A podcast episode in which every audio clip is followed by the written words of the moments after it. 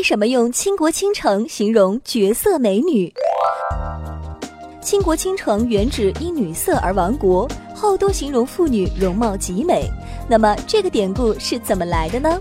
倾国倾城语出自汉武帝时音乐家李延年的一首诗：“北方有佳人，绝世而独立。一顾倾人城，再顾倾人国。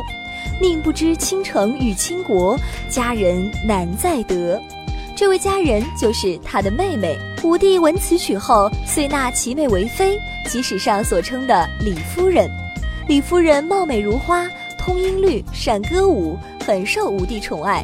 后因病重，武帝时常前往探望，而李夫人始终背对武帝，不以正面事君，说是病颜憔悴，怕有损在武帝心中的美好形象。